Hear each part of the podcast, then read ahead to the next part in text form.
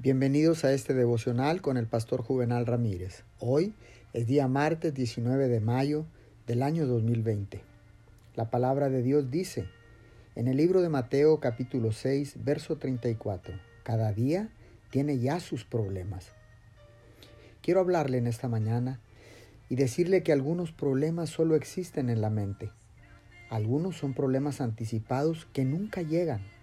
Otros son problemas pasados y es necio afanarse por ellos.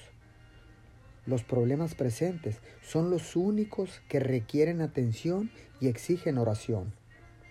Algunos problemas son autogenerados. Nosotros somos sus autores. Parte de ellos se originan involuntariamente, otros surgen de nuestro desconocimiento, otros vienen por nuestro descuido. Todo esto puede admitirse rápidamente sin romper la fuerza de la afirmación de que los problemas son el objeto de la oración y por tanto deberían siempre guiarnos a orar.